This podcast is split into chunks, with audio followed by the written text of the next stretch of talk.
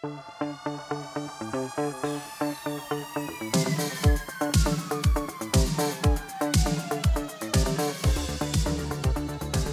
aí pessoal, sejam muito bem-vindos a mais um episódio do podcast Economista Sincero, você bem informado ou não. E no episódio de hoje falaremos sobre a taxa Selic que voltou a cair conforme esperado. Eu vou te contar tudo o que está acontecendo, mas antes de começar eu te peço que vote na enquete que eu deixei ali embaixo. Pois é, galera, o Comitê de Política Monetária, o famoso Copom, reduziu a taxa Selic de 13,25 para 12,75% ao ano foi uma queda de meio ponto percentual, dando continuidade a esse ciclo de baixa que deve durar aí de dois a três anos, se tudo der certo. Essa queda não surpreendeu nenhum analista, nenhum economista, pois muitos já esperavam esse resultado. Além de ser a segunda queda consecutiva, nós chegamos aí ao patamar próximo do início do ano passado, o que, que aconteceu? Vamos relembrar. Nós começamos 2022, aí tivemos uma reunião em fevereiro, a taxa saiu de 9,25 para 10,75, uma porrada. Depois, em março, outra porrada de 10,75 para 11,75. Aí veio maio, 11,75 para 12,75, que é o patamar de agora. Então, nós estamos começando a recuar. Quando que estava bom? Março de 2021. 2%. Aí depois foi subindo, tá? Mas o tá bom não quer dizer que era o certo, porque esse 2% também talvez tivesse baixo demais.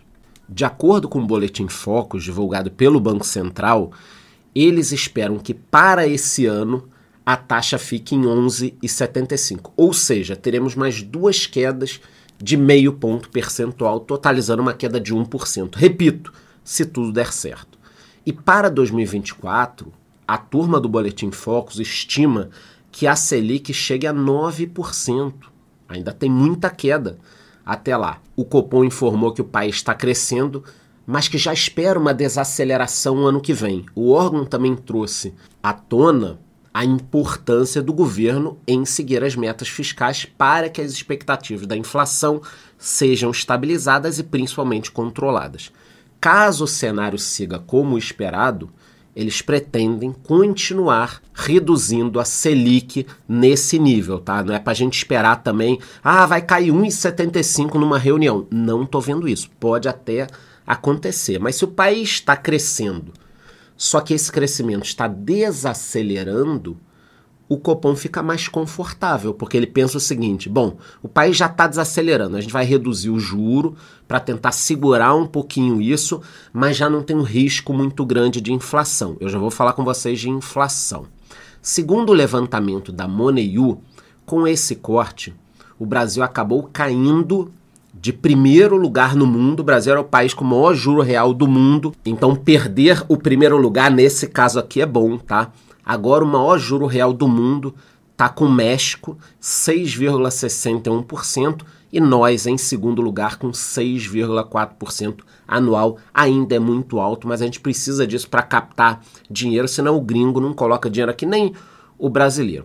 Não esqueçam que a redução da Selic é muito importante para o país, pois a taxa Selic é a grande referência para todas as outras taxas de juros cobradas no mercado ajuda você a financiar melhor uma casa, financiar o carro. Então a Selic caindo, automaticamente, se você for hoje comprar um carro, o juro vai estar um pouquinho menor do que ontem.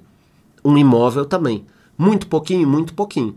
Mas se em todas as reuniões o Copom for baixando e tudo der certo, de novo, eu vou repetir, aí as coisas vão melhorar. Com essa taxa agora, ao invés de você pagar por quatro ou cinco carros no financiamento que você compra um, você vai pagar três, três e meio entendeu? E assim caminha a humanidade. Brincadeiras à parte, nós temos que comemorar essa queda e torcer para que tudo continue caminhando para mais uma redução. Outro ponto importante aqui é que ontem também tivemos a reunião do Fed, o Banco Central Americano. Por lá, eles não derrubaram os juros, eles estão em outro momento. O que, que aconteceu? Eles não fizeram nada, nem subiu os juros, nem caiu durante a reunião. Mas eles já disseram que provavelmente nós teremos ainda uma alta nos juros americanos que já estão muito altos, lembrando que se o juro americano sobe muito, o dinheiro vai para lá e aí a gente acaba tendo que subir um pouquinho também os juros. Então é muito importante estar ligado, antenado em tudo que está acontecendo no mundo. Resumindo, o cenário para o Brasil é positivo na questão da queda da taxa de juros. Estamos precisando disso. O varejo, por exemplo, está destruído, é uma terra arrasada no Brasil. Ninguém está aguentando com esses custos financeiros. Então, nesse quesito, ok, é super positivo. Por outro lado, duas coisas me preocupam demais. Os juros nos Estados Unidos, porque para controlar a inflação, eles vão seguir aumentando provavelmente e o preço do petróleo que insiste em ficar acima dos 90 dólares, colocando o controle da inflação em risco no mundo inteiro. Aqui no Brasil nem se fala, o governo está segurando aí o preço da gasolina, do diesel, mas uma hora você tem que soltar isso, aí quando você solta é pior ainda que os índices disparam. Então, de um lado, Brasil positivo, queda no juro, do outro lado, Estados Unidos subindo o juro talvez na próxima reunião, é preocupante. O preço petróleo acima de 90 dólares também é preocupante, mas é só você ficar antenado aqui no podcast, você vai saber tudo sempre em primeira mão, todas essas movimentações do mercado. E antes de ir embora, eu te peço para que vote na enquete que eu deixei aqui embaixo e te vejo no próximo episódio.